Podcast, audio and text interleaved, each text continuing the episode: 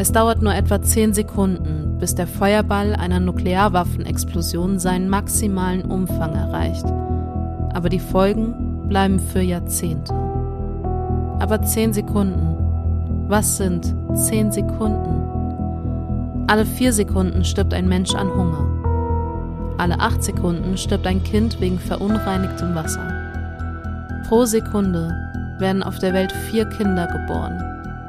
Aber was sind schon 10 Sekunden? Was bedeuten 5 Sekunden ohne Sauerstoff auf der Welt? Alle Gebäude aus Beton würden einstürzen. Die Ozonschicht, der Schutz der Erde vor UV-Strahlen, würde sich auflösen. Das menschliche Innenohr würde explodieren. Flugzeuge würden vom Himmel fallen und Fahrzeuge würden stehen bleiben. Der Himmel würde sich verdunkeln. Die Erdkruste würde auseinanderbrechen. Aber was sind 10 Sekunden? Triggerwarnung. In dem Moment, als mir bewusst geworden ist, hier kommst du lebend nicht mehr raus, haben sich Kräfte in mir gebündelt, die mich dazu gebracht haben, aus einem fahrenden Auto zu springen.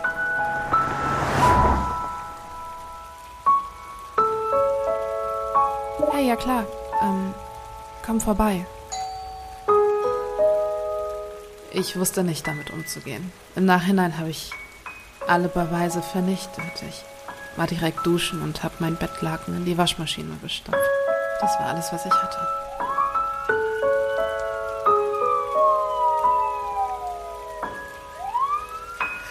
Nein!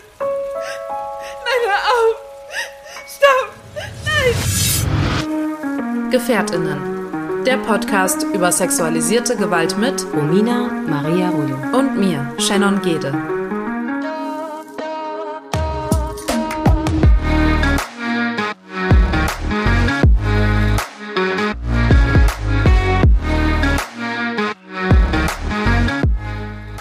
Wir sind Überlebende sexualisierter Gewalt und möchten in diesem Podcast unsere Erfahrungen mit euch teilen. Wir möchten damit Gefährtinnen einen sicheren Ort geben und nicht pauschalisieren. Für die folgende Episode Gefährtinnen sprechen wir eine allgemeine Triggerwarnung aus. Hallo Romina. Hallo Shen. Na, Ja. das hat sich irgendwie etabliert zu unserem Anfang, ne? Ja, ich weiß aber auch nicht mehr, wie das am Anfang war. War das anders? Hm, bestimmt, Ja. bestimmt. Was auch hätte anders werden können, was für eine Brücke, ist das Urteil, was in Italien gefallen ist, Mhm. ähm, zu den fünf bis zehn Sekunden Krabscher von dem Hausmeister gegen die Schülerin. Das muss man sich mal vorstellen. Ne? Ich glaube, jeder von euch hat das mitbekommen. Ähm, wir haben dazu auch ein, viele, viele Stories gemacht und Postings und haben uns auch zu der, ähm, zu dem Trend, der dann entstanden ist, positioniert. Ähm, aber ich glaube, somit das Wichtigste ist tatsächlich die Diskussion darum, wie das passieren konnte. Ich kann mir das bis heute nicht erklären. Vor Gericht wurde dieser Übergriff ja als Spaß tituliert. Dass der Hausmeister das ja nur als Spaß gemeint hat. Und dass es ja nicht länger als zehn Sekunden ging. Ich frage mich halt, also wie, wie dumm müssen die Argumente noch werden, damit wir einfach alles freisprechen, anstatt uns damit zu beschäftigen, dass es halt sexualisierte Gewalt gibt. Ja, weiß ich nicht, wie ging's dir? Ja. Ähnlich. Ähnlich entsetzt. Aber nicht überrascht. Nur halt, äh, ist halt ein anderes Land. Und das kann ja schon mal so ein bisschen unterschiedlich sein, je nachdem, wie die Justiz da funktioniert. Ich bin ganz ehrlich, ich habe mich mit Italien jetzt nicht großartig wirklich vorher so beschäftigt. Und dachte auch, irgendwie, hört sich vielleicht doof an, aber irgendwie sind die da strenger.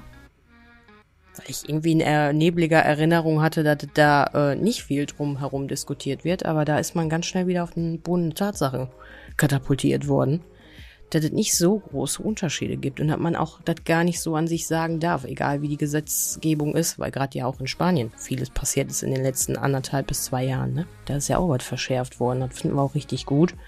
Nur ist halt so, ich war in dem Moment selber in meiner Situation auch und habe mir nur so gedacht, so, das ist ein, so ein junges Mädchen.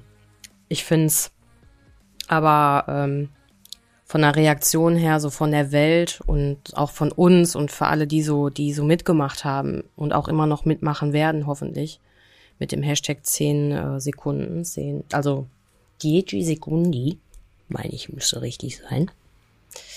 Ähm, ganz gut, dass sie zwar nicht dadurch ähm, erleichtert wird, weil da muss man jetzt erstmal verdauen, dass sowas überhaupt äh, gesagt wird. Aber ich glaube, das hat nochmal ein anderes Feeling ist, wenn du weißt, die halbe Welt steht hinter dir und dass das ungerecht ist. Weil es gibt auch Urteile, die gefällt werden, wo Menschen freigesprochen werden, das kriegt kaum jemand mit und dann verschwindet das einfach und dann bist du einfach nie da gewesen und irgendwie nie im System gewesen. Und irgendwie habe ich das Gefühl, ich hoffe es zumindestens, dass das ein wenig Energie schenkt für die Heilung, die stattfinden darf. Das ist so mein Gefühl gewesen. Wird jetzt nur Heilung stattfinden, also in Anführungszeichen nur, weil es ein wichtiger Teil des Prozesses ist, oder denkst du, das hat irgendeine Wirkung? Also es ist ja jetzt an sich nur ein Trend. So. Wird ja. das irgendwie juristisch ein Ausmaß haben? Also in Italien gibt's ja die äh, Don, die Don Differenza Donna. Und das ist eine Organisation, die hatte ich bei uns im Kanal ein, zwei Mal jetzt auch geteilt. Die wollen gerne ähm, dagegen angehen. Das heißt also wirklich was in Form von, also normalerweise könnte man eine Revision einlegen als Kläger und dann wird das alles nochmal neu aufgerollt. Und da war ja anscheinend zu viele Kameras und äh, Linsen auf diesen Fall gerade gelenkt sind, fühlt sich die Justiz etwas unter Druck gesetzt. Wie inwieweit die sich dazu gemeldet hat, weiß ich noch nicht, aber ich habe schon mehrmals jetzt gelesen, dass es Organisationen gibt und gerade die eine, die da aktiv äh, politisch beziehungsweise auch juristisch gegen angehen möchte. Das ist das, was ich so rausnehmen konnte.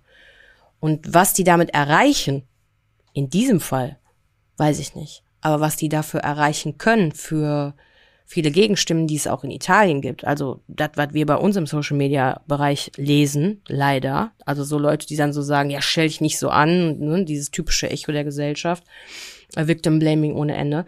Das kann ich manchmal nicht so deuten, aber diese Stimmen gibt's auch in Italien und die Wirksamkeit dieser Organisation soll schon dafür sorgen, dass es hoffentlich nicht nochmal zu so einem Urteil kommt oder dass es eine Ermahnung ist oder dass äh, ein Gesetzesentwurf gerade in Bezug auf nur Ja heißt Ja ähm, geändert werden kann.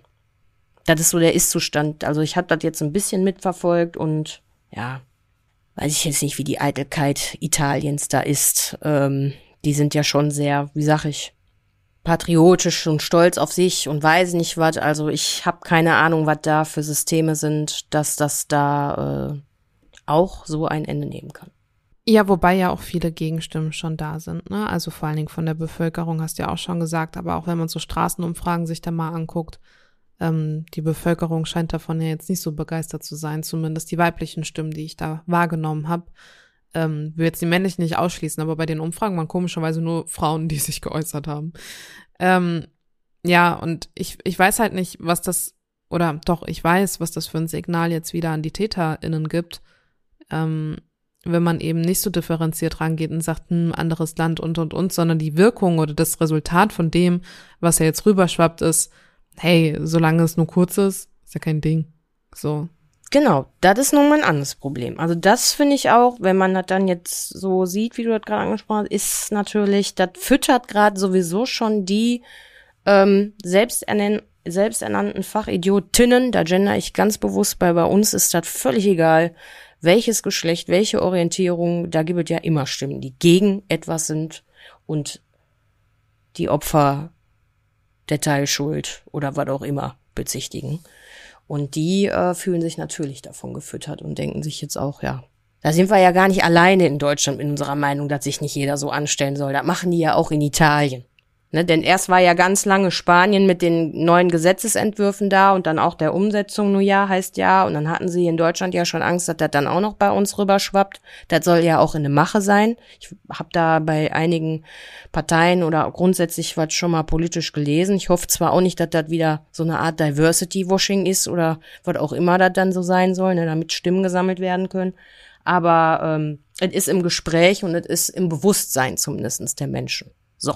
Und ja, also ich bin im Moment ein bisschen, äh, würde ich sagen, äh, angekratzt und bisschen strapaziert, was dieses Echo der Gesellschaft angeht. Und deswegen äh, bin ich schon über jedes Schild, was gebastelt wird, sehr froh, dass das auch hochgehalten werden kann. Und ich finde gut, dass die Menschen, egal wo sie auf der Welt sehen, sehen, da gehen Menschen auf die Straße und protestieren. Also ich weiß nicht, wann es bei uns das letzte Mal war, dass ein Gerichtsprozess stattgefunden hat mit einer Betroffenen von sexualisierter Gewalt und 200 Leute vor dem Landgericht oder wo auch immer standen mit Schildern. Ich hab, wir haben ja schon mal über mediale Präsenz und der Öffentlichkeit ausgeschlossen und solchen Sachen gesprochen. Aber wenn ich das so sehe, wie die da stehen, das hätte ich ja auch gut gefunden. Obwohl das nichts an dem Urteil ändert. Aber ändert was an der Einstellung, wie du aus diesem Urteil rausgehst. Weil da ja auch erstmal lange, lange nix ist, sondern du dich wirklich fühlst, als ob das so, ja, ich war jetzt eine von 80 Millionen. Ne? Und ich glaube schon, dass das für diese eine Person und das Umfeld viel ausmacht, wenn ich dazu sagen darf. Also, wenn ich die Chance habe und gibt Menschen und man kriegt das mit und da ist irgendwie der Prozess der Öffentlichkeit nicht ausgeschlossen und man ist, warum auch immer, hat man die Kapazität und die Energie, Schild basteln, hinstellen. Also, ne? Ja, auch, auch die, also ganzen Proteste jetzt vor den Konzerten von Rammstein, die sind ja auch beeindruckend. Ja, weil ist ja, also ich finde das auch richtig, richtig gut. Aber was hast du denn so für ein Gefühl im Moment? Was schwappt im Moment so an dich ran bezüglich der Situation? Man findet halt egal, egal bei welcher Situation, Rammstein, Italien, egal was, findet man immer, und das überrascht leider nicht, Gründe dafür, warum Betroffene lügen oder warum das unrealistisch ist und vor allen Dingen, wenn es dann prominente Personen sind, wird erstmal so an seinem Idealbild, an seinem Idol irgendwie festgehalten. Und man kann und will das ja gar nicht glauben, so. Oder dann auch diese Ignoranz bei den Menschen, die dann sagen, ja, aber ich habe doch jetzt Tickets gekauft. Es war jetzt auch super teuer. Ich bin jetzt hier für die Musik. Alles andere ist mir egal. Ich bin heute hier im Olympiastadion und feiere Rammstein das ist jetzt mein viertes Konzert. Wir waren dieses Jahr schon in München, letztes Jahr in Berlin und in Leipzig. Und egal was für Vorwürfe, egal was im Raum steht, man muss erst beweisen, was los war und was nicht. Ich bin freiwillig hier, ich feiere diese Band. Ich ein Fan der Unschuldsvermutung bin in Deutschland, solange nichts bewiesen ist. Und äh, da nichts bewiesen ist, hat es keine Rolle hier gespielt. Wenn es bewiesen wäre, wäre es sicherlich was anderes gewesen. Angereist bin ich aus Schleswig-Holstein, lasse ich mir natürlich hier nicht entgehen. Äh, erstmal sind wir riesen Rammstein-Fans. In Deutschland gilt ja natürlich noch die Unschuldsvermutung. Sollte er da echt was gemacht haben, wären wir natürlich riesen enttäuscht. Aber wir können uns das eigentlich nicht vorstellen. Ja, und irgendwie habe ich dann das Gefühl, dass diese Menschen, toi, toi, toi, noch nie in ihrem Leben mit sexualisierter Gewalt zu tun hatten, aber sich dann auch dementsprechend gar nicht da irgendwie reinfühlen können, was für ein Schlag das ins Gesicht von Betroffenen sind oder ist. Und ich mir dann auch so denke, wo sind wir falsch abgebogen in der Gesellschaft, dass immer noch nicht die Aufklärung so vorangeschritten ist, dass man weiß, es gibt eine Unschuldsvermutung, nicht nur für den Angeklagten oder für den Täter, den vermeintlichen, sondern natürlich auch für die Person, die das eben äußert und sagt, hey, da ist was passiert. Solange es da kein Urteil gibt, kann man nicht sagen, stimmt oder stimmt nicht, aber man kann zumindest reagieren und sagen, hey, solange das im Raum steht, wird es eben Konsequenzen mit sich tragen, weil keine Frau oder kein Betroffener ähm, sich vor allen Dingen dieser medialen ja, Aufmerksamkeit freiwillig auseinandersetzt. Also wenn man jetzt sich Kyla Scheiks anguckt, die ja das YouTube-Video zu Rammstein gemacht hat, die ja auch selbst gesagt hat, dass sie da selbst betroffen ist ähm, und jetzt auch schon einen Brief vom Anwalt und was weiß ich bekommen hat. Ähm, wenn man sich das mal anguckt, was die für Hate-Kommentare bekommt, was für einen Shitstorm, was für Morddrohungen, Vergewaltigungsdrohungen und keine Ahnung was, und das haben wir schon so oft und wir beide haben das, also ich habe das auch schon zu hören bekommen, dass man ja versucht, nur Aufmerksamkeit davon zu bekommen, fünf Minuten Ruhm und so weiter und so fort. Die Gegenseite wird doch gar nicht gesehen. Du, du hast doch eigentlich mega Schiss davor, öffentlich irgendwie da mit deinem Namen zerrissen zu werden in diesem Kontext. Keine Frau ist als Opfer je erfolgreich geworden durch eine Opferrolle. Ähm, und das ist so, ich weiß nicht, das ist so weltfremd für mich eigentlich immer noch, obwohl es unsere Realität ist, dass man darüber aufklären muss.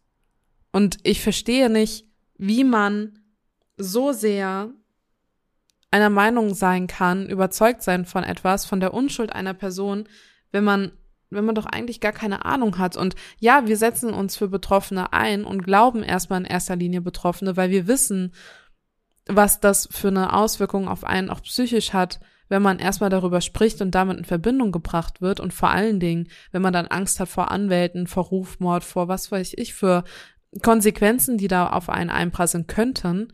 Ähm, und man muss auch mal faktisch sehen, Falschbehauptungen, falsche Anschuldigungen, falsche, keine Ahnung, Anzeigen, das ist ein, das, das sind drei Prozent in Deutschland. Das heißt, 97 Prozent der Fälle, die da ne, an, im Raum stehen, die sind damit Begründung. Also, die sind tatsächlich, also haben ihre Relevanz. Was sind drei Prozent gegen 97 Prozent. Wie man, wenn man das laut hier Thomas Stein in Relation sehen muss, dann bitte auch Ganz das. genau. So. Und Ach, deshalb nee. kotze ich bei dem Thema gerade einfach nur Ja. jeden Tag aufs Neue, weil es, es nervt mich. Es, es nervt mich. Es werden sich Zahlen und Fakten zusammengetragen, wo ich so denke, so, ja moin. Ich mal mir die Welt, wie sie mir gefällt, oder was? Es wird in allen Belangen absolut vergessen, dass dieser eine Moment oder egal wie lange diese Übergriffe und sexualisierte Gewalt stattgefunden hat. Deswegen passt das Beispiel Hashtag 10 Sekunden ja auch so schön zu der Verbindung gerade. Es ist egal, also die Intensität, die wir aufbringen, und das weiß ich auch jetzt erst ein Jahr, sag ich mal, nach unserem ersten gemeinen Sommer mit diesem Podcast. Also wie lange das so dauert und was da alles für Hürden kommen, auch bei uns beiden äh, äh, bezüglich Heilung und Wachsen und wieder fallen und zerbrechen und zerbröseln und wiederfinden. Wenn ich mir darüber, na, darüber bewusst werde, dass so, so viele Menschen einfach überhaupt nicht diese Werkzeuge haben, ob das jetzt mit Anzeige oder nicht oder keine Ahnung. Es sind so viele verwundete Seelen auf der Straße, die sich das auch noch zusätzlich anhören müssen, weil du kannst das ja fast gar nicht mehr verhindern im Moment. Es ist ja immer so gewesen, dass wir gesagt haben hier im Podcast, ja, wenn das ein Thema ist, ist super, ne? Das dient zur Aufklärung und auch zur Sichtbarkeit. Und natürlich dient es auch immer noch im negativen Sinne, ähm, äh, obwohl es so negativ ist, dazu, dass darüber geredet wird. Aber im Moment ist diese Sprache und die Macht der Worte wirklich so eine Waffe, die viele Seelen gerade verletzt. Und wenn ich ganz ehrlich sein darf, habe ich kurz vorm Wochenende, als ich da so zwei, drei Auseinandersetzungen hatte im Social Media Bereich, also das war wirklich keine Debatte mehr, das war absolute Diskriminierung. Auch so ein Moment, wo ich für mich einfach meine Grenze erkannt habe, dass ich da mich, ähm, gerade auch wenn es Menschen sind, die ich kenne, möchte ich gerne betonen, ähm, und nicht irgendein, weiß ich nicht, Hans Dieter aus Thüringen, ähm, das ist mir schon nahe gegangen, weil ich einfach gemerkt habe, boah, was sind wir in einer, äh, sag ich mal, ähm, achtsamen Bubble. Wir haben so oft hier im Podcast darüber gesprochen, ja, ich weiß irgendwie doch nicht, was mit der Bubble ist. Also ich würde jetzt, jetzt mal so auf mich bezogen. Ich, ich wusste irgendwie nie so, was ist diese Bubble und überhaupt. Aber jetzt gerade merke ich das ganz, ganz doll. Wie sicher diese Bubble ist, wie gut das auch tut, aber wie schade es ist, dass das oft noch sehr gefährliche Bereiche für unsere FollowerInnen und auch für unsere ZuhörerInnen gibt, wenn die dann mal, deswegen poste das erst gar nicht alles mehr. Das habe ich jetzt mal nur als Beispiel auch für uns im Social Media Bereich gemacht. Ich möchte nicht, du hast schon mal gesagt, ne, fliegen, fliegen auch lieber zu einer Blume. Na nee, die Bienen, die fliegen auch lieber zu einer Blume als fliegen zu einem Häufchen Scheiße. Und äh, klar müssen wir realistisch bleiben und auch zeigen, was so in der Welt los ist. Aber ich möchte auch wirklich, äh, wenn wir das schon können, irgendwo unsere FollowerInnen ein bisschen schützen und dann zwischenzeitlich mal sagen, passt mal auf, das ist gerade echt, egal wo, in der Kommentarspalte sehr gefährlich. Passt gut auf euch auf. Ja, und es ist ja auch nicht nur Italien und Rammstein, es ist ja auch Mallorca, Gruppenvergewaltigung. Es ist, also, ne, und dann wird wieder diskutiert, ja, aber sind das wirklich Deutsche? Das sind doch keine Deutschen. Und keine Ahnung was. Und also, anlässlich dieses, dieser Schlagzeile da von Mallorca haben wir eine Einladung bekommen gehabt von Das Ding, vom SWR, mal im Radio darüber zu sprechen, wie es denn so ist, bei Betroffenen mal irgendwie ja, darüber zu reden, wie man sich danach fühlt, wie man als Betroffener weitermacht und so weiter und so fort. Und da haben wir nochmal einen kleinen Ausschnitt für euch mitgebracht. Milk Chance und Living in a Haze gibt's gleich für euch hier bei das Ding.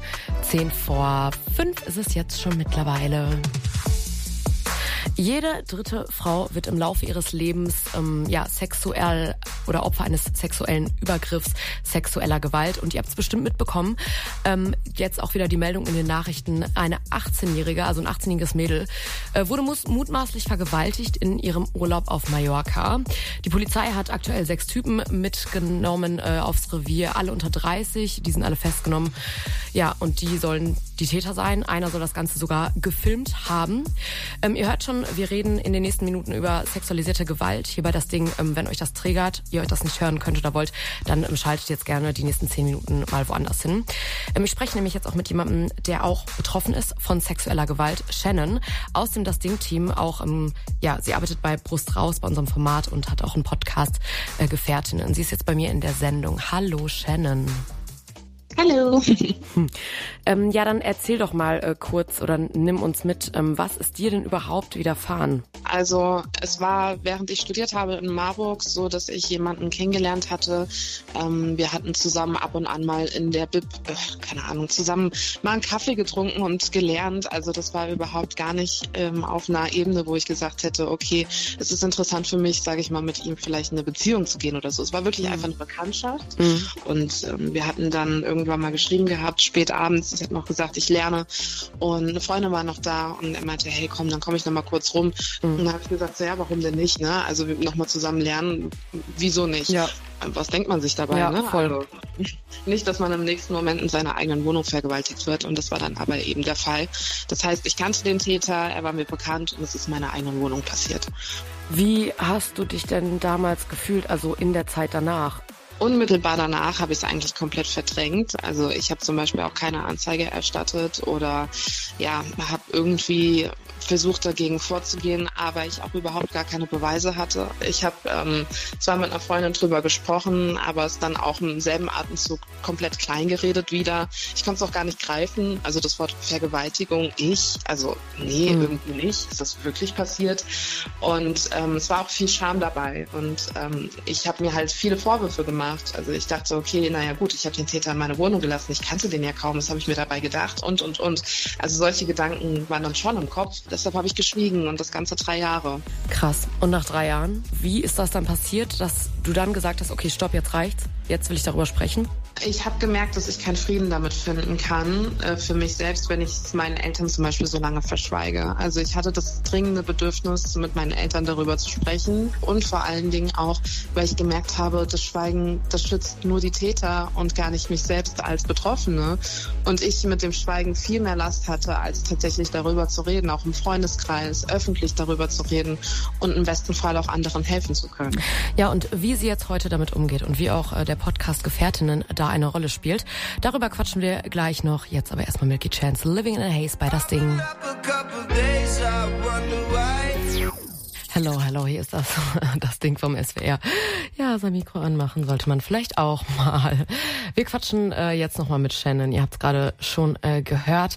Ähm, sie ist Opfer von sexueller Gewalt geworden. Jede dritte Frau ist im Laufe ihres Lebens äh, einmal davon betroffen.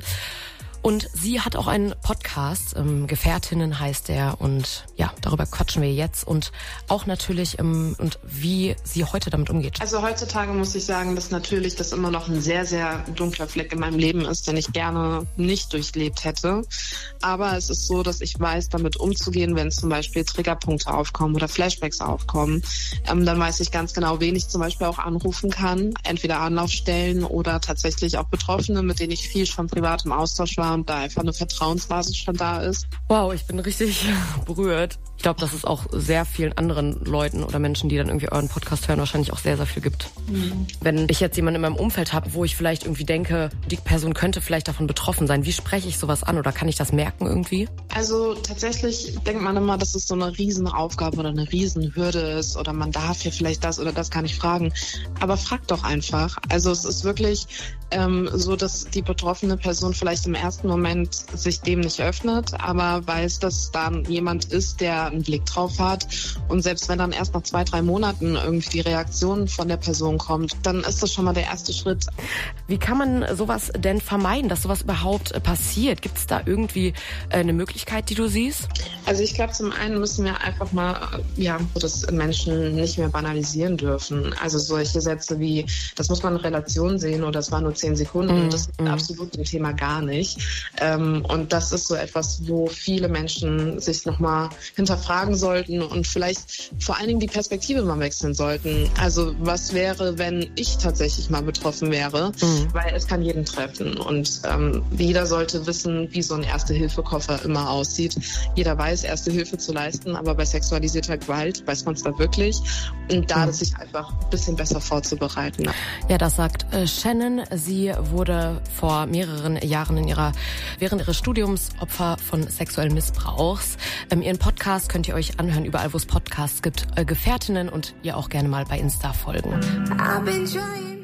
Wie hast du dich denn in dem Interview äh, gefühlt? Als du dann Gar nicht so gut, ehrlich gesagt. Mhm. Irgendwie war ich, ich war voll verschallert. Ich habe da, ich, keine Ahnung, paar Stunden vorher bin ich aus Italien zurückgekommen und hatte so eine 12, 13, 14 Autofahrt hinter mir. Ähm, bin zwar nicht gefahren, aber irgendwie schlaucht's trotzdem. und dann hatte ich dieses Interview.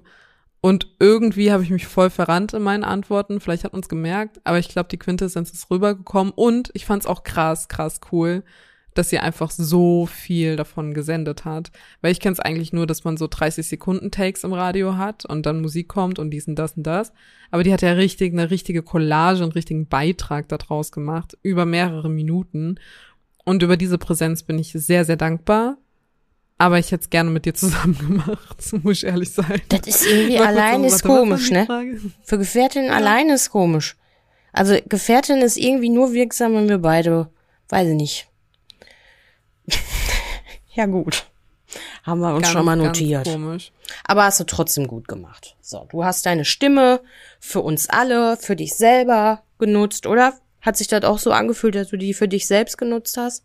Ja, wobei, also ich mich dann bei solchen Interviews auch immer frage, ist das überhaupt ein neuer Inhalt, den wir da gerade geben? Ist das ein neuer Input? Hilft es irgendjemanden?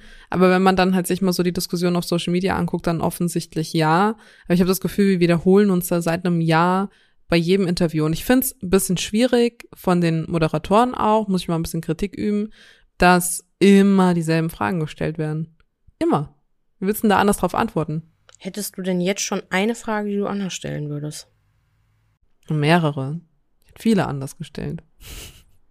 Aber ich will jetzt auch nicht so im Detail drauf eingehen. Ich meine, Interviews, nee, Interviews. Die bleiben ja alle bei uns, die ne? Fragen, ne? ganz genau. Ja, ja, genau. Aber wenn wir das nächste Mal ein Interview führen würden und die Moderatorin gibt uns vorher die Möglichkeit, Fragen irgendwie mitzubestimmen, dann würde ich das sehr gerne mal mitmischen. Weil ich war, was heißt genervt, aber ein bisschen, ich dachte so, boah, komm, das weiß doch jetzt schon mittlerweile hoffentlich jeder. Lass mal einen neuen neuen Schnuff reinbringen irgendwie. Ist genauso wie, jetzt droppe ich mal eine kurze Idee, die ich habe und die wir jetzt auch demnächst umsetzen, weil jetzt mache ich mir mal selbst Druck mit, aber ich will es einfach schon lang machen und du auch. Und das haben wir auch hier schon thematisiert. aber, aber auch zum Beispiel in diesen ganzen Clubs Total und Bar-Toiletten, ne? Ah, okay, bin ja doch schon involviert. So. da, genau. Da gibt's ja immer, immer Sticker von ohne falls du dich unsicher fühlst, frag nach Luisa und so haben wir auch Spots hier drin oder Noah oder das und das und das, ne? Also es ist ja viel Prävention und es ist ja viel für den Fall der Fälle das. Aber ich sehe super selten oder eigentlich gar nicht Sticker von, ey yo, es ist aber halt einfach schon passiert und was jetzt? Oder es glaubt mir keiner und was jetzt? So. Oder man muss hier gar nicht in Relation sehen, wenn das von so und so viel Prozent nur so und so viele, äh, also Vergewaltigungen verurteilt werden. So. Ähm, und ich habe da super Bock auf Sticker mit ganz vielen unterschiedlichen Sprüchen, die wir uns eigentlich schon sehr präzise ausgedacht haben, die ich hier jetzt noch nicht droppe, weil sonst klaut uns das jemand. Und dann haben wir unsere Sticker nicht mehr. Nein, aber das machen wir jetzt bald.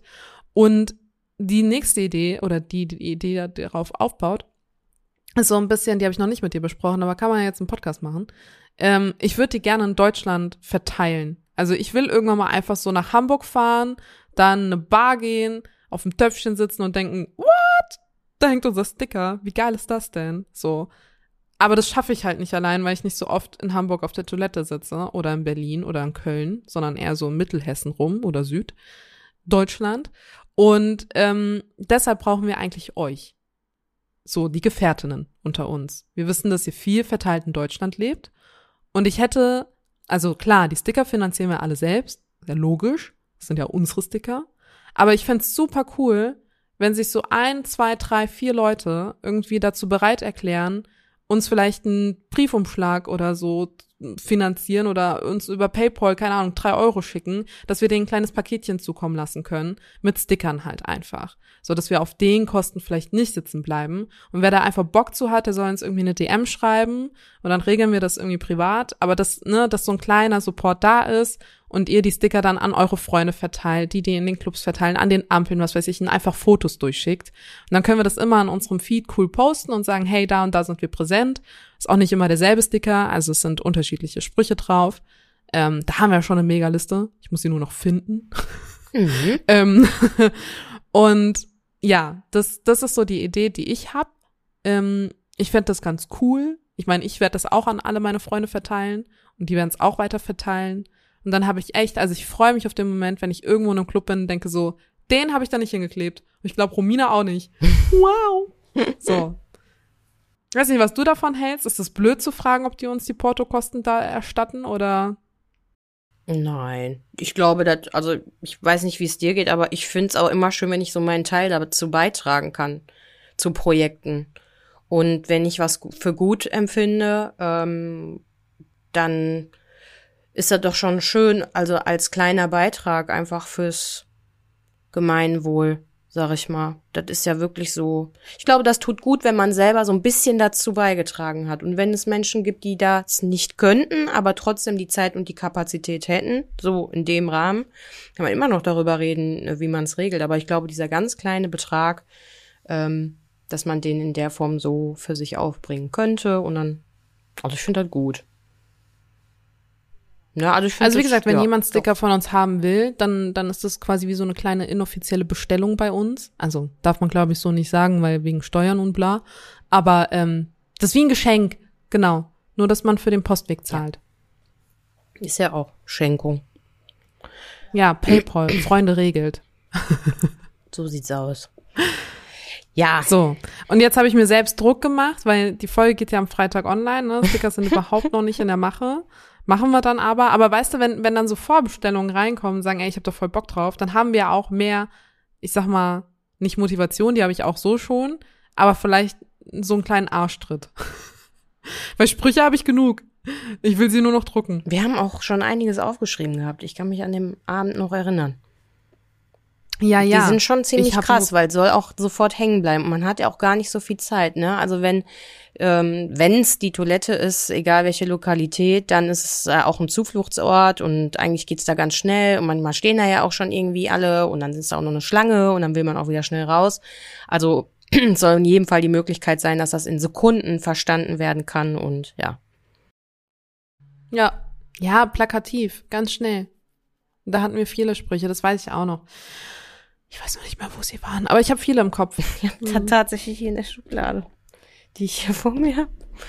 Es ist irgendeine Umzugskiste ist es bestimmt. Ich habe das ja mitgeschrieben, das weiß ich noch. Ich ziehe ja um. Das habe ich ja jetzt auch öffentlich gemacht. Ich ziehe jetzt um. Kannst du jetzt auch nicht ab heute nicht mehr rückgängig machen. nee. Oh. Nein, ich meine, jetzt kann ich auch öffentlich drüber reden. Also ich hätte es auch schon vorher machen können, aber ich weiß nicht, ich bin ja mit meinen Wohnorten immer so ein bisschen und äh, Jetzt dauert es aber nicht mehr lang. In acht Wochen bin ich nicht mehr hier, wo ich wohne. Wie geht's dir jetzt gerade damit? Also ich okay. Ich glaube, viele Gefährtinnen und viele ZuhörerInnen haben aus dem Austausch, den ich so in den letzten Monaten auch hatte, also noch mal ein bisschen weiter zurück bis in den Winter, da sind ein paar Menschen dabei, die auch ihren Wohnort gewechselt haben und das mal hin und wieder so ausgeführt haben, wie es denen geht und welche Problematik und überhaupt. Aber so für dich als Gefährtin, ist da, hast du da jemals drüber nachgedacht, dass für dich als Gefährtin selbst nochmal so ein, so ein Punkt ist, dass du da irgendwie. So, ja, schon Hm? irgendwie. Ja? Also ich meine, der, der Umzug von meiner Tatortwohnung, also Marburg nach ähm, Aschaffenburg, wo ich ja auch gearbeitet hatte, das war ja für mich schon ein krasser, krasser Sprung, weil ich dann einfach aus meiner Tatortwohnung raus war. Und da bin ich ja erstmal in eine Männer-WG gezogen, so. Weil ich dachte, da habe ich ganz viele Beschützer um mich herum. Weiß auch nicht. Ähm, genau. Und dann bin ich ja von da wieder in eine Einzimmer, also nicht Einzimmerwohnung, aber wie heißt das? In eine Single-Wohnung, also alleine, äh, gezogen wo ich jetzt eben bin und habe mir meinen so eigenen Safe Space irgendwie so geschaffen und ich habe mich ja auch hier sehr sehr sehr sehr sehr sehr wohl gefühlt ähm, und ich gehe auch gar nicht wegen der Wohnung an sich. Ich gehe ja eher weil ich in die Nähe von dem Grab meiner Mama wohnen möchte und von meinem Elternhaus. Ähm, und das ist ja eher so meine Intention. Und dadurch fühle ich mich schon so dass es für mich ein Neustart irgendwie auch ist. Ähm, weil ich ja, wie in Folge 37 schon mal erwähnt hatte, dass Trauer und sexualisierte Gewalt für mich viele Parallelen gerade hat, auch in der Verarbeitung. Und ja, irgendwie freue ich mich drauf, weil es wirklich eine Traumwohnung ist, in die ich ziehen darf. Aber andererseits habe ich auch ein bisschen Bammel davor, fühle ich mich wohl. Sind meine Nachbarn cool? Gar nicht so Omi-Talk, aber ist da irgendein Typ, der richtig blöd ist oder so, was ich nicht vermute, weil die Gegend eigentlich eine ganz gute ist. Aber ne, also und und ach, fühle ich mich da, fühle ich mich da einfach genauso sicher wie hier. Das ist noch so das Einzige, was mir im Kopf rumschwirrt und das kann ich erst beantworten, wenn ich da mal so ein paar Wochen, Monate gelebt habe. Aber ähm, davor habe ich schon Schiss. Alle Sachen wieder zusammenpacken und irgendwie wieder sich ein Nest bauen. Hm. Macht aber auch Spaß. Ich bin die ganze Zeit schon im Kopf dabei zu gucken, wo was hingehört, wo was ich wie dekoriere, welche Pflanze sich wo wohlfühlen würde, ja. Der Switch war jetzt schön. Der kann mich doch erleichtern, macht aber auch Spaß. Ja, Ja, ne? ja. also ja. einrichten, dekorieren und sich ein Nest bauen ist mit ganz großer Sicherheit auch mit schönen Dingen verbunden. Ich finde das aber äh, sehr wertvoll, dass du erwähnst, dass das auch damit verbunden ist, Angst zu haben. Und das auch so ganz natürlich ist, äh, dass Angst mit im Gepäck ist. Denn wir können für Orte nicht unsere Hand ins Feuer legen, egal wo wir sein werden. Ne? Und Aber ich hatte eine schöne, ich hatte eine schöne Begegnung mit Mama. Weiß nicht, ob ich dir davon schon erzählt habe. Ähm, ich hatte ja mal so ein Single-Wochenende im Allgäu, wo ich, wo ich ganz, ganz alleine hingefahren bin, weil eine Freundin, mit der ich hinfahren wollte, äh, Fieber bekommen hat an dem Wochenende und dann doch nicht mitgefahren ist. Wir konnten nicht mehr stornieren und dann war ich so, boah, ich bin noch nie alleine weggefahren, aber ich mache das jetzt. Und ähm, auf der Hinfahrt, das waren so drei, vier Stunden von mir, habe ich dann Mama gefragt gehabt, so du, findest du das mit der neuen Stadt eigentlich gut? Also findest du auch die Stadt gut und findest du die Wohnung gut? Und habe ich das richtig entschieden? Und dann dachte ich so, okay, was ist super unrealistisch, aber trotzdem vielleicht möglich, dass sie mir ein Zeichen schicken könnte. Und dann habe ich sie gefragt gehabt oder ihr die Aufgabe gestellt gehabt, so, wenn du es gut findest, dann schick mir doch ein Kennzeichen von der Stadt, in der ich hinziehe, mitten in den Allgäu neben die Kuh. oder irgendwo in der Nähe vom Bauernhof oder so. Ich war mitten in der Pampa. Und du glaubst nicht, wie viele Kennzeichen ich von dieser Stadt im Allgäu gesehen habe. Es war so krass. Es waren sieben Stück. Sieben Stück. Ich dachte, das kann ja nicht sein. Und es war auch nicht so, dass ich da auf der Suche war nach diesem Kennzeichen, sondern das war so wie, ach guck mal, der vor mir vor der Ampel hat das Kennzeichen. Oder, hä, guck mal, neben mir steht ein Auto, das hat das Kennzeichen. Oder, hm, wo steht eigentlich mein Auto? Auto gesucht, zack, Blick auf das Kennzeichen vom Nebenauto oder so, weißt du? Und das war siebenmal. Siebenmal, das geht doch gar nicht, eigentlich. Naja. Und dann habe ich das so für mich angenommen, habe gesagt, okay, Mama findet das wohl sehr, sehr gut. Und ähm, seitdem verfolgen mich die Kennzeichen, egal wo ich bin. Weißt du, ich war jetzt mitten in der Toskana, mitten in der Toskana. Und wir suchen 15 Minuten lang einen Parkplatz in Cinque Terre oder wie das da heißt. Ich nenne es immer Schinkenterror, weil ich es nicht aussprechen kann. Und, und wir haben diesen Parkplatz gesucht und auf einmal das, das Auto, was uns dann gegenüber stand, zack, Kennzeichen von der Stadt, in die ich hinziehe. Ich fand es so krass. Und alle Mädels so, wie viel kostet hier eigentlich das Parken? Und ich so, guck mal das Kennzeichen. Und ich so, wie viel kostet das Parken? Und ich so, guck das Kennzeichen an. Ich so, was ist mit dem Kennzeichen? Ich so, das ist Mama. Wie, das ist Mama. Ach, du verstehst es nicht. so. Ähm, ja, und seitdem weiß ich, es ist eine gute Entscheidung. Und deshalb glaube ich auch, dass ich mich da wohlfühlen werde. Aber das war die erste Kommunikation, die ich mit Mama haben durfte. Und das ist das Besonderste daran. Fühlt sich magisch an. Schon. Und schon. Und jetzt Oh. versuche ich hier immer wieder so Aufgaben zu stellen, aber ich merke, dass ich, dass ich das dann so leiten will. Weißt du? So. Also, wenn jetzt um die Ecke eine Eisdiele ist, von der ich weiß, dass sie da ist, dann mache ich das und das. Zack, ist die Eisdiele da. Und so, ja, okay, so funktioniert's halt nicht, ne? Aber ich, ja, ich muss, ich muss den Weg finden für mich, dass ich das genauso wie da nur eine Option, von der ich auch weiß, dass sie für mich eigentlich unrealistisch ist, obwohl ich will, dass sie realistisch ist. Weißt du, was ich meine? Das ist noch so. Ja, ich weiß, dass ich da vielleicht hier mit uns beiden ein wenig alleine bin mit meinen Gedanken in Bezug auf Energien und Fokus und wie das alles so funktioniert in unserer Welt. Aber wenn ich meine Zauberkugel raushole, dann sehe ich da schon auch Sinn drin. Nur, das kann nicht immer alles so funktionieren. Denn wenn das immer alles so funktioniert, was wir da an Magie empfinden dürfen, dann äh, wäre es echt, da wird's hier ganz schön rund gehen um uns herum, glaube ich. Dann, keine Ahnung. Ne, aber ich glaube, ähm, dann, äh, ja, so bleibt es ja auch wertvoll, ne? Dass es nicht immer funktioniert. Ich mache das jetzt sogar schon mit dem Hund, auf den ich manchmal aufpasse, ne? Also mit Kaya. Und dann, dann gucke ich sie immer so an und sag so, okay, wenn du die und die Entscheidung gut findest, dann blinzelst du jetzt einmal. Und dann gucke ich sie so lange an, bis sie blinzeln. Und ich so, cool. ja, aber so funktioniert's natürlich nicht. Aber für den Moment hat sie dann geblinzelt und mich bestätigt. Toll. Ist das irgendwie dieses Thema mit der Kontrolle? Das passt ja sobald zu unseren Instagram-Postings, die wir aktuell haben. Wir müssen nicht immer neue Sachen lernen, wir dürfen auch mal lernen, Altes nicht mehr zu machen. Aber aus welchem Impuls kam das eigentlich, dieses Posting von dir?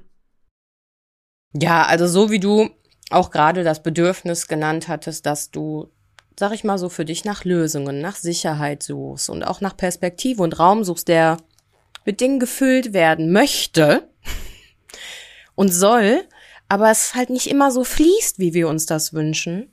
So ähm, stehe ich in Bezug auf unsere Postings, gerade in Bezug auf das, wo wir da so schön auf der Bühne sitzen, äh, in Bezug auf meine Seele und meinen Körper und meine Gesundheit und auch Finanzen. Und ich glaube, dass immer wenn ich denke, dass ich mir genug Ruhe geschenkt habe, Erholung, Sport, gesunde Ernährung und dachte, okay, jetzt mache ich wieder alles, Yoga, mal wieder meditieren, wegatmen, alles super, ich trotzdem viele Dinge immer noch sehr stark unterbewusst durchgehen lasse, wo ich mich gegen entscheiden darf. Und diese innere dominante Höflichkeit, die meine Persönlichkeit oft beherrscht, die ist gerade in so Zeiten, wo ich eigentlich für mich denke, ich habe alles im Griff, an, an sehr hoher Stelle und ich verfalle so oft in alte Muster, die ich loswerden darf. Also ich bin in so einem starken Wandel, nicht nur im letzten halben Jahr, sondern in dieser gesamten Podcast-Produktion. Das weiß ich aber immer, je weiter wir sind. Mit dem Rückblick aufs letzte Jahr, dass ich so weiß, boah, ich weiß zwar noch nicht so genau, wie ich das auf Reihe kriegen soll, aber das wird schon. Und jetzt gerade kann ich auch drüber lachen, aber ich habe auch in letzter Zeit oft geweint. Aus Situationen heraus geweint, wo ich dachte so, boah, das ist ein anderes Wein. Das ist nicht so wie das Wein manchmal, wo man dann so denkt, ja, danach ist besser, ne? Das ist dann so wie so ein Sturm mit Gewitter und Regen, sondern das ist so ein Dauerregen. Und dieses, man könnte sich da fast drauf ausruhen und man darf den laufen lassen. Das tut dann richtig weh. Ich weiß noch nicht mal, ob das mein Kopf ist oder mein Herz oder meine Seele, aber es tut richtig weh und da sind Dinge in mir, die passieren, auch in Bezug auf unsere letzten Folgen, Büchse der Pandora, Partnerschaft, Familie. Ähm, da arbeitet so viel in mir, also ich bin ja teilweise mit ein bisschen überfordert. Aber ja, das ist so diese Lebensgestaltung, ne? Man steht manchmal irgendwann in seiner Heilungsreise, wenn ich das so ne-, nennen darf, an einem Punkt, wo du denkst, boah, jetzt habe ich echt viel geschafft. Mhm. Und dann hast du vielleicht gerade so diese seelische Gesundheit, dass, dass die Seele sagt so, okay, alles klar, also mich hört sie gerade nicht. das ist nicht alles okay. Wir sind gerade mitten in der Wundheilung. Da ist keine Kruste drauf. Da haben wir keine Salbe drauf gemacht oder was auch immer, sondern lassen. Einfach mal dich lassen gerade. Und nicht schon wieder neue Aufgaben, nicht schon wieder einen neuen Job oder weiß ich nicht was oder auch nicht so viele Termine, sondern das braucht noch Zeit. Und da sage ich mal, als angeblich geduldigster Mensch auf der Erde, ich bin dann doch nicht so geduldig mit mir selbst. Und das, pff, ja, siehst du mal, einige in einem Boot, würde ich sagen. Nur mit anderen Szenarien. Und äh, ja. Also mein letztes Arztgespräch war in jedem Fall so, dass ich direkt von Psychosomatik gesprochen habe. Nicht als Selbstdiagnose, sondern ich musste das einfach mal sofort raushauen, weil ich gesagt habe, das kann zwar auch alles immer mal ein Virus sein und Bakterien, aber das ist auch echt viel bei mir seelisch und ja. Der zwinkerte dann ganz nett und sagte, ja, da braucht man ja vielleicht mal eine Überweisung für einen Therapeuten. Da habe ich gesagt, ach, da warte ich schon seit drei Jahren drauf.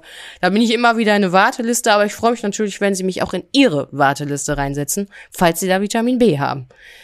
Here I am. Ich find's so süß, wie du trotzdem noch Humor hast dabei. Ja, da kannst du ja auch nur noch. Also es ist auch ein bisschen Verzweiflung versteckt in meinem Humor, aber ja, ich habe ja dich und auch alle anderen, die uns zuhören oder wo wir uns mal mitteilen. Und ich finde, das ist das wertvollste Werkzeug, was wir haben. Absolut. Ne? Und vor allen Dingen die Liebe, die dann zurückkommt. Ja. Ist auch immer wieder ja. schön. Wir haben da so zwei, drei Highlight-Nachrichten, sag ich mal, in unserem Postfach die nicht bedeuten, dass alle anderen Nachrichten irgendwie nicht da rankommen würden. Aber wir können nicht alle vorlesen. Deshalb haben wir einfach mal zwei, drei uns rausgesucht und ähm, ja, die dürft ihr gerne mal hören. Ich kann mich nur wieder und wieder für eure Arbeit als Gefährtinnen bedanken. Es ist so kraftvoll, was ihr da macht, empowernd, mutmachend. Ihr habt einen ganz wunder und wertvollen Raum geschaffen. Das ist großartig.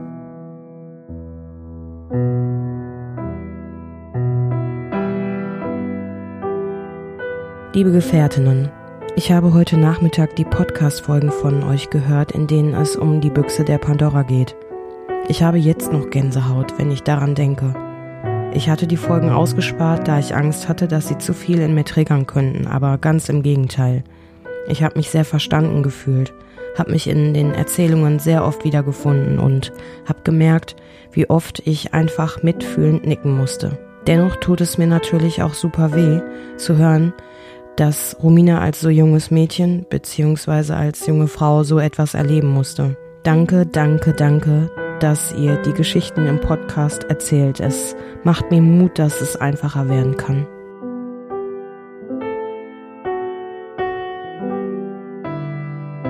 Liebe Shannon und liebe Romina, vielen Dank für eure herzlichen Nachrichten.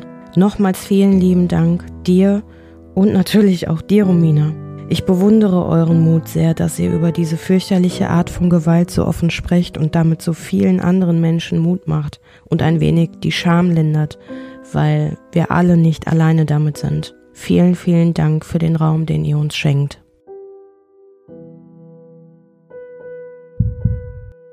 Lunkerst du schon mal bei uns im Posteingang und dann siehst du die Nachrichten auch? Manchmal ganz heimlich. Und dann mache ich sie alle wieder auf ungelesen, damit ich deine Ordnung nicht auseinanderkriege. Ach, du bist das. Ich dachte, das ist ein Zeichen vom Universum. Mist. nee, ich, ich mache die auf ungelesen. Ich bin das. Aber das mache ich ähm, auch oft. Ja, und das. Und dann merke ich, dass du das. Ja, ich mache das dann auch auf ungelesen, aber obwohl ich das schon gelesen habe, aber ich weiß, da muss ich noch mal rein. Weil das dann gerade noch nicht von der Energie passte. Ja. Und dann Hast du die auf ungelesen gemacht und dann gehst du da wieder heimlich raus und dann? Und dann warte ich, bis du beantwortest. Nein, Spaß und dann. Na, manchmal, manchmal, ganz selten beantworte ich ja auch was. Ähm, da komme ich auch wieder mehr rein. Nee, aber ansonsten, also das Gefühl, was bleibt, ist natürlich ein schönes, wenn man sich dann auch überlegt, wie lange eigentlich so eine Nachricht dauert, ne? Auch mal zu verfassen und sich da hinzusetzen und diese Worte wirklich mal runterzuschreiben und was das für eine Und auch einfach mal hier zu sitzen. Ich meine, wer das, bis, also hört hier eigentlich noch jemand zu? So, 42 Minuten in der Rohproduktion, wahrscheinlich jetzt ein bisschen mehr. Ist da noch jemand da? Ich kann mir das nie vorstellen, dass da wirklich Leute sich da hinsetzen, vielleicht noch mit einem Bein und dann da sitzen und denken so geil, was labern die? Und jetzt zu so sagen, ja, ich bin da. Ja, an dieser Stelle mal, jetzt, genau. hier genau, an dieser Stelle, mhm. was sollen die uns jetzt unter unseren Instagram-Post schicken? Ja, oder einfach, nee, das ist zu aufwendig, wir müssen nämlich erstmal den Instagram-Post raussuchen und was weiß ich. Nee, die sollen uns einfach mal ein Ich bin da schicken, als DM. So Direktnachricht. Ich bin da. ist auch voll schön. Ja. Die Kartoffeln waren ja auch schön. Die Kartoffeln kriegen wir immer noch, manchmal. Ja, ja leider. Ist halt so, ne? Mm. Im Moment ist alles voller Kartoffeln. Wenn ich überall eine Kartoffel machen würde, dann würden die Leute denken, ich mache Werbung für Kartoffeln. ist aber auch schön, nee. diese Verwirrung. Naja. Aber Jetzt ja. wir ein bisschen unseren Posteingang mit Ich bin da. Genau. Da habe ich Bock drauf. Ja. Schick mal, schick mal. Du da auf dem Sofa grad. Zück die Handy raus. Ja, ja. Jetzt. Aber die schicken Mach wirklich. Also ihr seid wundervoll. Alle. Ich lese das ja und dann, also das ist wirklich für mich, ist das auch Therapie, ne? Ich denke jedes Mal so, boah, Gott sei Dank ist in dieser hässlichen Welt die ein oder andere betroffene Person, die es wirklich geschafft hat, ihre Stimme uns gegenüber zu, also so, zu, wie sagt man, zu nutzen für sich selbst, ne? Und immer das ist das, das Gefühl, ne, das kannst du auch in keinem Gerichtssaal bekommen. Dieses Gefühl, dass du dich mitteilst und so verbunden bist, das bekommst du im Gerichtssaal nicht. Das ist zwar schön, wenn du vielleicht einen Wink mit einem Zaunfall kriegst, dass eventuell einer von fünf Richtern oder Schöffinnen, wie sie sich alle schimpfen, ähm, denkt, da sorge ich jetzt für Gerechtigkeit, aber n -n. dieses Gefühl ist unbezahlbar und unbeschreiblich schön. Ja, da äh, hat so mancher Sturm durch Social Media äh, dann sich von diesen, von der ganzen Ruhe, die danach eingekehrt ist, wenn ich sowas lese, wirklich schon äh, erschrocken. Die sind dann immer zack weg. Naja, und zack weg sind wir auch diese Woche wieder. Nächste Woche wird turbulent für mich. Ähm, ich habe schon Respekt vor der Aufzeichnung, aber kriegen wir hin. Ähm, wir reden nämlich mit äh, einer meiner besten Freundinnen über die Tatnacht von der Vergewaltigung, die ich überlebt habe. Und ähm, das ist auch das erste Mal, dass ich wahrscheinlich so intensiv mit ihr darüber rede, also beziehungsweise höre, wie sie darüber redet, weil du wirst ja das Interview führen. Ähm, mit ganz intuitiven Fragen, kannst ja alles fragen, was du willst. Ja, aber da bin ich gespannt. Ähm, ja, und bis dahin setze ich mich an die Sticker. Hast du denn schon jetzt so ein kleines ähm, so ein kleines Gefühl für dich, für diese Produktion? Weil du hast ja jetzt ein paar Gespräche mit vielen Menschen um mich herum auch so mitführen können. Ist das vielleicht auch für dich eine gute Übung gewesen jetzt vorher so? Oder meinst du, das ist wie in so vielen Sachen, die wir manchmal machen, einfach auch so das erste Mal, wie so eine kleine Premiere dann für dich? Ich glaube, auf die Konfrontation der Geschichte, die man selbst erlebt hat, von einer anderen Perspektive mal mitzubekommen, auf die Konfrontation kann man sich, glaube ich, nie richtig vorbereiten. Ja, man kann so Gespräche irgendwie wissen und leiten und was weiß ich und sehen, was das für Emotionen auslöst, aber vielleicht erinnert sie sich ja auch an ein paar Sachen, an die ich mich gar nicht erinnere. Oder auch an die Zeit danach. Keine Ahnung. Ähm, davor habe ich schon Respekt. Und ihr müsst euch das ja mal vorstellen. Ich meine, das ist nie gelogen, wenn wir sagen, so intensiv haben wir mit denen noch nie geredet und dann direkt halt mit Mikro. Das ist schon, bei deiner Schwester war das zum Beispiel auch so, dass da Aspekte drin waren, die du noch nie so mitbekommen hast. Bei da ja. David wollte ich gerade sagen. Kurz mal umgetauft. Bei Daniel. Das war der David gegen Goliath. Das ist der andere. Genau. Ach, siehst du mal. Was für Brücken ähm, heute. Wow. Äh, genau, und so wird es halt bei meiner Freundin sicherlich auch sein. Ähm, ja. Mal gucken. Genau, mal gucken. Ich bin in jedem Fall für euch beide da. Ich kann Ihnen nur sagen, es ist sehr, sehr, ähm, ja, ich habe da auch auf jeden Fall sehr, sehr viel Respekt vor und wir werden uns da schon an die Hand nehmen. machen Ja, wir. müssen wir. Das machen wir schon. Ne?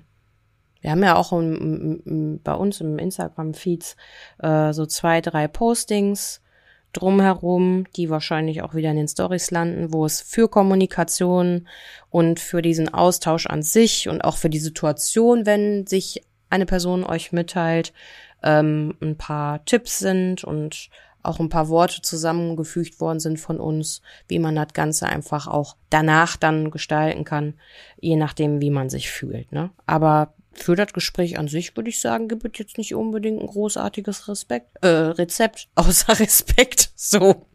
Und halt einen Rahmen, den wir schon für uns setzen. Das wird schon.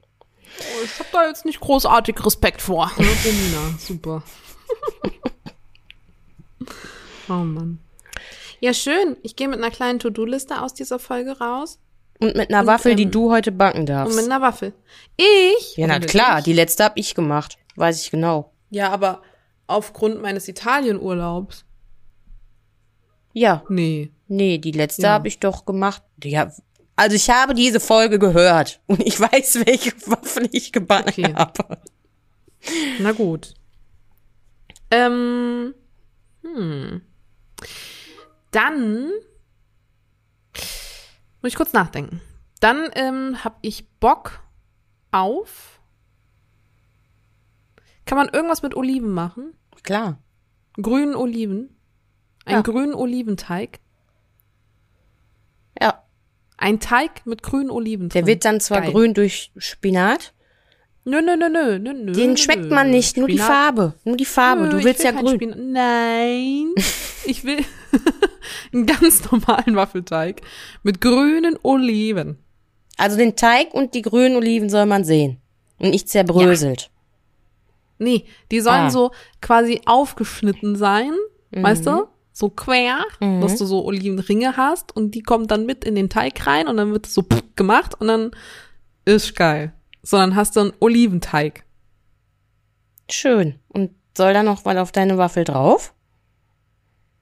Ja, eine Olive, nein, Spaß. Ähm, Kannst du ruhig machen.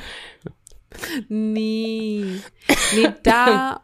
Was soll denn da drauf? Was passt denn da drauf? Also wir haben Oliven. Oh, ja. Da, oh, man dekoriert die dann mit so unterschiedlichen kleinen Käsewürfelchen und macht dann so eine kleine Aperitivplatte draus. Und noch so getrocknete Tomaten und so. Weißt du, dass man das wie so eine kleine, wie so ein kleines Aperitivplättchen. Und dann, nicht zu vergessen, ein Aperölchen dazu. Das ist jetzt schon die zweite italienische Waffel, ich merk's. Aber ich bin vielleicht noch ein bisschen geprägt davon. Ja, das ist, ich glaube, das ist eine richtig leckere Waffel. Hört sich gut an. Ja, dann Cool. lassen wir uns die mal schmecken. Unbedingt irgendwas mit unseren Waffelrezepten machen irgendwann mal. Unbedingt. Erst die Sticker, dann das. Mal gucken. Wir, ha wir haben schon erwähnt hier im Podcast, wenn ich dich mal erinnern darf. Das haben wir schon so oft wir haben gesagt. uns da auch schon Druck mitgemacht, dass wir hier äh, was damit machen. Ja, aber es wollte noch keiner. Schreibt's in unsere DMs. Wenn's keiner will, wie machen keiner will das. Ja, Daniel will das. Nee, die haben auch schon unter unseren Instagram-Postings immer geschrieben, welche Waffeln, damit wir uns dran erinnern, so. falls das dann fertig gemacht wird. Dieses Objekt. Oh. Ja, dann, dann machen wir mal. Ja, dann machen wir das mal. Ey, boah. Ja, das machen wir. Komm, wir machen jetzt Ende der, der Folge. Tschüss. Okay. Ich muss noch was mit dir besprechen. Ja, genau. Wir planen jetzt die Zukunft. Seid Ja, ja, gespannt. Okay. Bis dann. Tschüss.